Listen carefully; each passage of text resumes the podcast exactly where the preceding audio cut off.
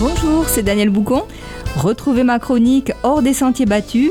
On y parle de voyage et de photographie. Rendez-vous sur Altitude FM.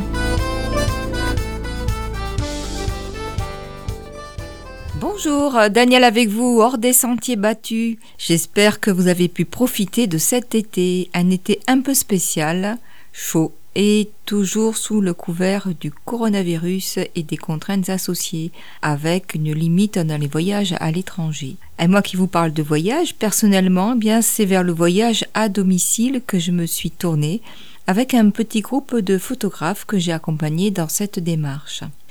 Alors pour l'heure, euh, rêvons un peu et je vous emmène en Tunisie, dans le désert, et plus précisément dans le Grand Ergue oriental, un voyage que j'ai eu la chance de réaliser il y a plusieurs années.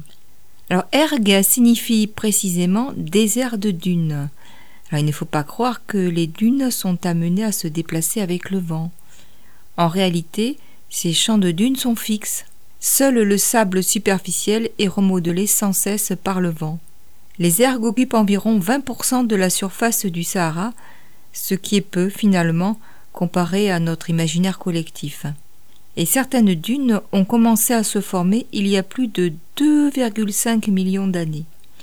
La plupart se sont formées dans des cuvettes par accumulation de débris transportés par les ouèdes. En cas de pluie, ces débris peuvent accumuler des réserves d'eau et former des zones de pâturage. Alors il ne faut pas confondre ergue et reg. Reg qui est justement un désert de pierre, une surface caillouteuse débarrassée de ces éléments fins par le vent et qui est le type de paysage désertique le plus répandu dans le Sahara. Voilà, vous savez tout, ou presque, sur les dunes du Sahara, et nous aurons l'occasion d'en reparler. Alors avant de commencer notre périple, un petit peu de géographie pour vous situer tout cela. Le Grand Ergue oriental fait partie du grand complexe de sable qui occupe, en vaste arc de cercle, toute la bande nord du Sahara, de Nouakchott en Mauritanie à Mourzouk en Libye, en passant par l'Algérie et la Tunisie.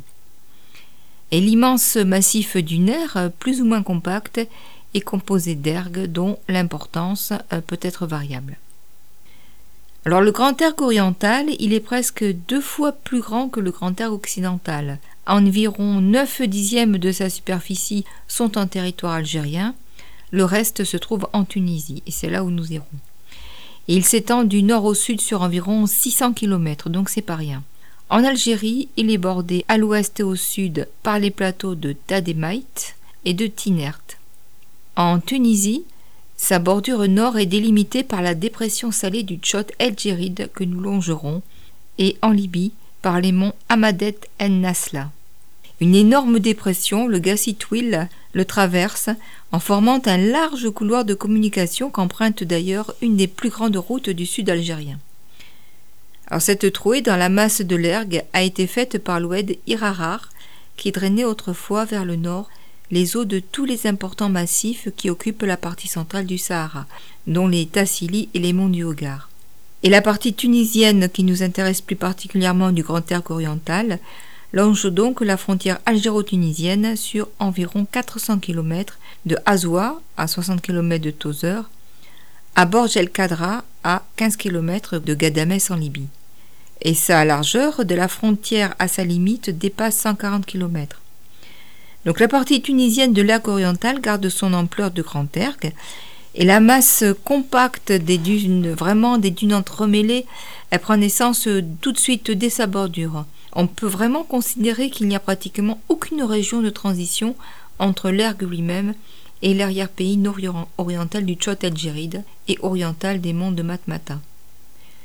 Voilà, un petit peu de géographie, j'espère que cela vous permet de situer notre périple qui va se situer au sud du Tchot el et donc à quelques kilomètres de la ville de Tozer dont je viens de parler.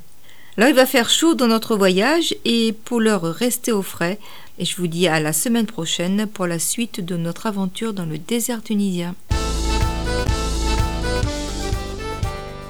À partir du samedi 5 septembre, je vous invite à découvrir l'exposition Voyage photo à domicile à l'Astronef, café culturel associatif qui se trouve trois places des avions à Toulouse. C'est le résultat d'un projet photo qui a été réalisé cet été par 10 euh, personnes et cela a été fait dans le cadre du contrat de ville Toulouse Métropole. Le vernissage est le 5 à 15h30. J'espère vous y retrouver.